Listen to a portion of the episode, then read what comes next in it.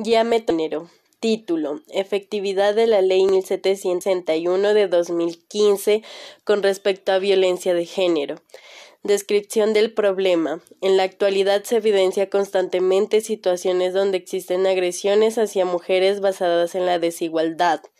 Es aquí donde parte la problemática de violencia de género las mujeres no se encuentran bajo las mismas condiciones que los hombres, tanto en el ámbito laboral como en el económico. Estas desigualdades se desencadenan en abusos físicos, psicológicos o sexuales, y donde lamentablemente el agresor es alguien cercano a la víctima.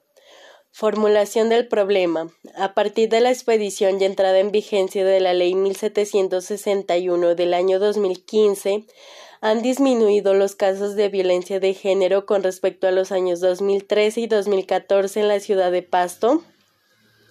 Objetivo general. Determinar la eficacia de la Ley 1761 de 2015 en Pasto. Resumen del contenido. La violencia de género es conocida como los actos violentos cometidos contra las mujeres basados en desigualdad de género. Esta violencia puede ser física, sexual, psicológica y económica.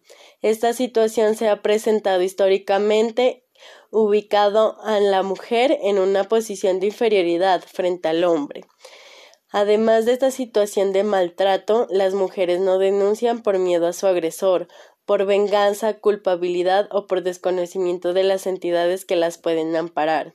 A pesar de la información existente en medios de comunicación digital o impresos, evidencia desconocimiento de las causas, factores, consecuencias, implicaciones y estadísticas sobre este tema por lo cual es necesario revisar si las políticas públicas de salud y sobre todo las educativas estén siendo efectivas con el fin de prevenir, proteger y atender a las víctimas de violencias de género. Toda vez que este fenómeno no se repita y haya una reparación, también un castigo para los agresores involucrados. La importancia de este tema es analizar las cifras existentes en cuanto a la vulneración de derechos y deberes de violencia de género, conocer si sus cifras han disminuido y asimismo determinar si la ley 1761 de 2015, en donde se tipifica como un delito autónomo de lo que se define como identidad de género. Determinar si la anterior ley está siendo aplicada y si está siendo efectiva. Con respecto a esta problemática, se han realizado proyectos para proteger la integridad física y mental de la mujer, debido a que la misma se encuentra en condiciones de vulnerabilidad también se han planteado la idea de una casa hogar en donde puedan permanecer y estar seguras, un espacio donde estén tranquilas debido a que la mayoría de víctimas no denuncian ni se pronuncian ante la justicia por temor a que su agresor quede en libertad y también por el miedo a que no se tome una medida correcta para que así la víctima no pase nuevamente por actos violentos.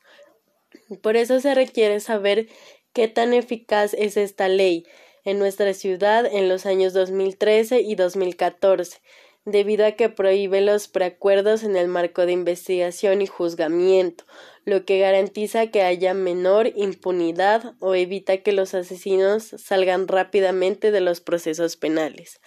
Agradezco por su atención. Las integrantes de mi grupo son Diana Patricia Benavides, Kristen Yesenia España, y mi persona Jamie Juliet Enríquez.